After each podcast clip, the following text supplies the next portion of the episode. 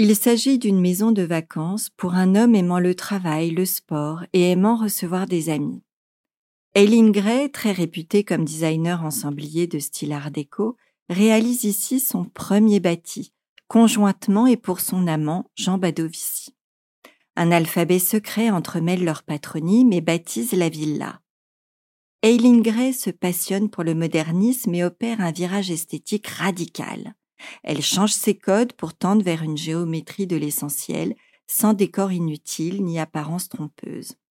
Sur un terrain agricole de culture en restanque, elle construit une maison en surplomb de la mer qui respecte les cinq principes établis par Le Corbusier pour définir l'architecture moderne. Un espace de 120 mètres carrés en béton armé sur une ossature métallique, une large terrasse à la pergola bâchée de bleu méditerranéen, les matériaux de la modernité tels que celluloïdes, câbles en acier, tendeurs, fibres au ciment, aluminium, tôle ondulée et ripollinée sont employés. Une multitude de produits verriers différents sont disposés selon l'usage des lieux et la lumière voulue.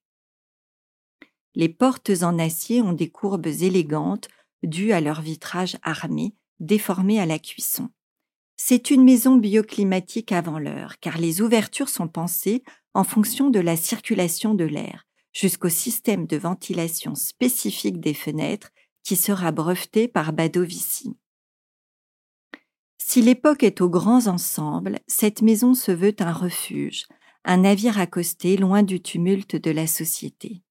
Gray conçoit chaque pièce de mobilier et chaque espace comme une cabine de bateau. Tout y est fonctionnel, escamotable, voire intégré à l'architecture. Une polychromie subtile délimite au sol les différents espaces du plan libre. La table des repas est revêtue de liège afin que le cliquetis découvert ne couvre pas le son de la mer.